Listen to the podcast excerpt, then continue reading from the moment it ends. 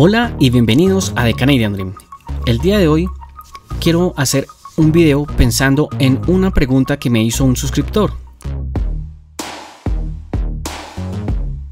Y es que él aplicó a un permiso de trabajo desde el 19 de julio y según las cuentas que él hace pues ya pasaron 14 semanas y aún no obtiene respuesta.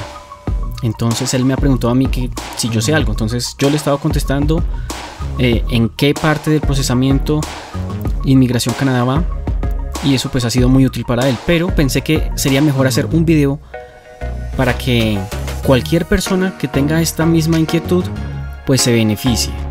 Entonces, eh, ¿cuál es el procedimiento? En otro video que acá en la parte de arriba voy a dejarles el link, está el detalle de cómo saber el tiempo promedio que tarda em, una, una, revisión de un permiso, ya sea de estudio, trabajo, etc.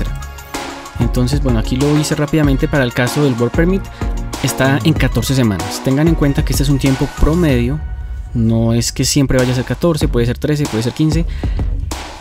Y este valor va cambiando cada semana. Así que tienen que estar consultando la página constantemente porque puede que en una semana o suba o baje. Listo. Entonces ya sé que son 14 semanas. Y si yo ya hago mis cálculos, digo, ya debería haberme dado respuesta, pero no. Entonces tengo que entrar a este segundo link que se los voy a dejar en la descripción de este video, en la parte de abajo. Entonces ponemos de igual manera el Work Permit para nuestro ejemplo desde fuera de Canadá que se aplica online, que es lo más común, y en esta parte debemos poner sí.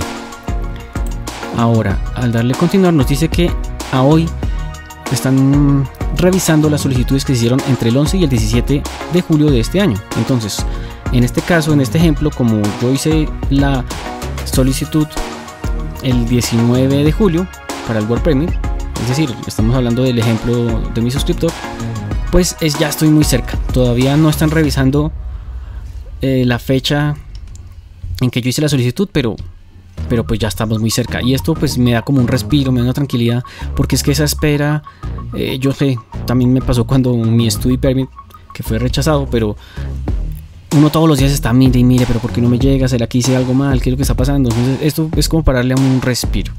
Y también tengan en cuenta que la fecha que se debe revisar es no cuando yo subí la aplicación a la plataforma, sino cuando entregué o hice los biométricos. Desde ahí es que se empieza a contar la fecha.